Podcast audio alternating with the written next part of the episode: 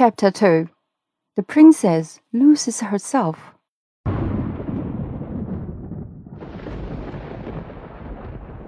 I have said the Princess Irene was about eight years old when my story begins, and this is how it begins.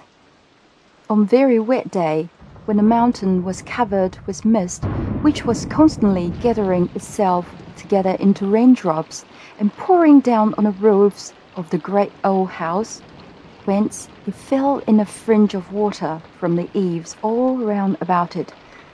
The princess could not, of course, go out. She got very tired, so tired that even her toys could no longer amuse her. You would wonder at that if I had time to describe to you one half of the toys she had. But then you wouldn't have the toys themselves, and that makes all the difference. You can't get tired of a thing before you have it. It was a picture, though, worth seeing.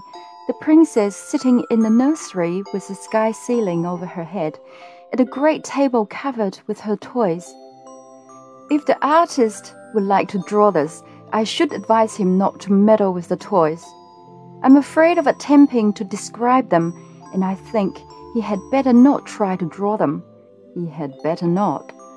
He can do a thousand things I can't, but I don't think he could draw those toys.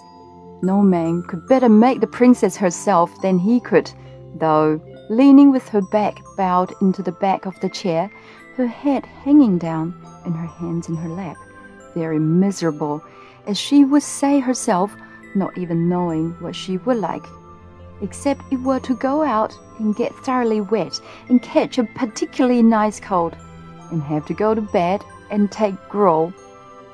The next moment, after you see her sitting there, her nurse goes out of the room. Even there is a change, and the princess wakes up a little and looks about her. Then she tumbles off her chair and runs out of the door, not the same door the nurse went out of, but one which opened at the foot of a curious old stair of worm eaten oak which looked as if never anyone had set foot upon it. She had once before been up six steps, and that was sufficient reason, in such a day, for trying to find out what was at the top of it. Up and up she ran, such a long way it seemed to her, until she came to the top of the third flight. There she found the landing was the end of a long passage. Into this she ran. It was full of doors on each side. There were so many that she did not care to open any, but ran on to the end, where she turned into another passage, also full of doors.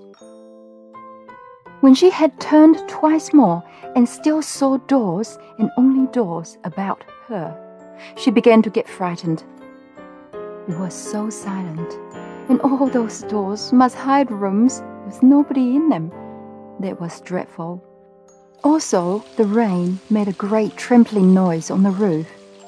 She turned and started at full speed, her little footsteps echoing through the sounds of the rain, back for the stairs in her safe nursery. So she thought, but she had lost herself long ago. It doesn't follow that she was lost because she had lost herself, though.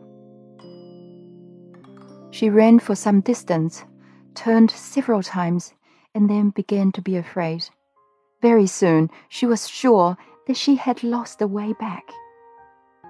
Rooms everywhere and no stair. Her little heart beat as fast as her little feet ran, and a lump of tears was growing in her throat. But she was too eager and perhaps too frightened to cry for some time. At last, her hope failed her. Nothing but passages and doors everywhere. She threw herself on the floor and burst into a wailing cry broken by sobs. She didn't cry long, however, for she was as brave as could be expected of a princess of her age. After a good cry, she got up and brushed the dust from her frock. Oh, what old dust it was! Then she wiped her eyes with her hands, for princesses don't always have their handkerchiefs in their pockets, any more than some other little girls I know of. Next, like a true princess, she resolved on going wisely to work to find her way back. She would walk through the passages and look in every direction for the stair. This she did, but without success. She went over the same ground again and again without knowing it, for the passages and doors were all alike. At last, in a corner, through a half open door, she did see a stair. But alas, it went the wrong way. Instead of going down, it went up. Frightened as she was, however, she could not help wishing to see where yet further the stair could lead. It was very narrow and so steep that she went on like a four legged creature on her hands and feet.